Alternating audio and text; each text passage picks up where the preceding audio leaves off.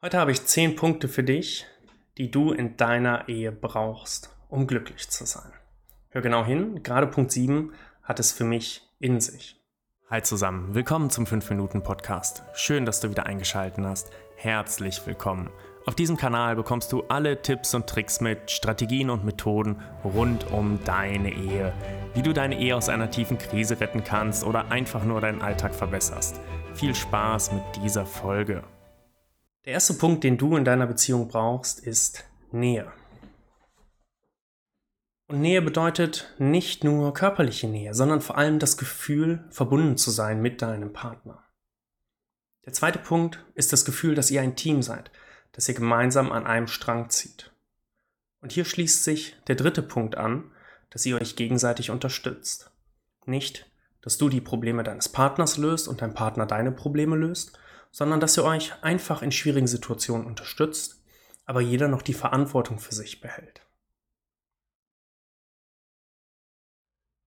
Der vierte Punkt ist Sicherheit. Sicherheit daran, dass der andere ehrlich zu dir ist, dich beschützt, dich supportet, dich unterstützt. Aber dir auch genau so deinen Freiraum lässt.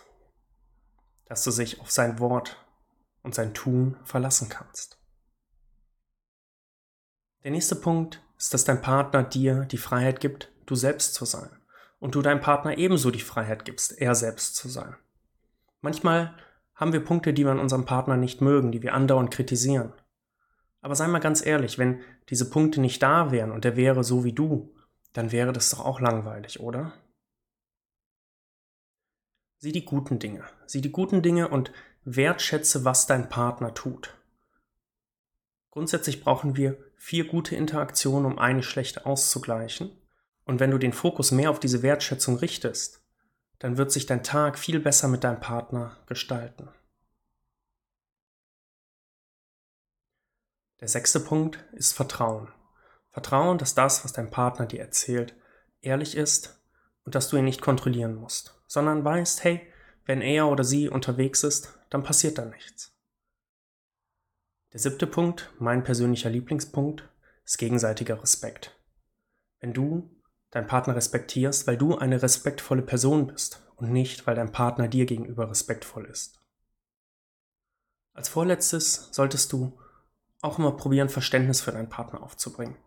Auch wenn du manche Dinge nicht so siehst wie er, ihn trotzdem zu unterstützen und zu versuchen, das Ganze zu verstehen und aus seiner Perspektive zu sehen. Und als letzter Punkt, lacht gemeinsam. Erlaubt euch doch tagsüber mal rumzublödeln, gemeinsam Spaß zu haben. Denn das ist doch das Schöne, das macht so die Quintessenz aus einer Beziehung. Vielleicht fragst du dich, wo körperliche Intimität und Sex geblieben ist. Ich habe es mit Absicht nicht mit aufgeführt. Wenn es für dich sehr wichtig ist, führ es doch gerne als elften Punkt mit. In welchen Punkten hast du dich wiedererkannt und wo hast du gesagt, hey, das fehlt mir eigentlich, an diesen Punkten möchte ich arbeiten? Ich freue mich auf dich in der nächsten Folge. Bis dahin, alles Liebe.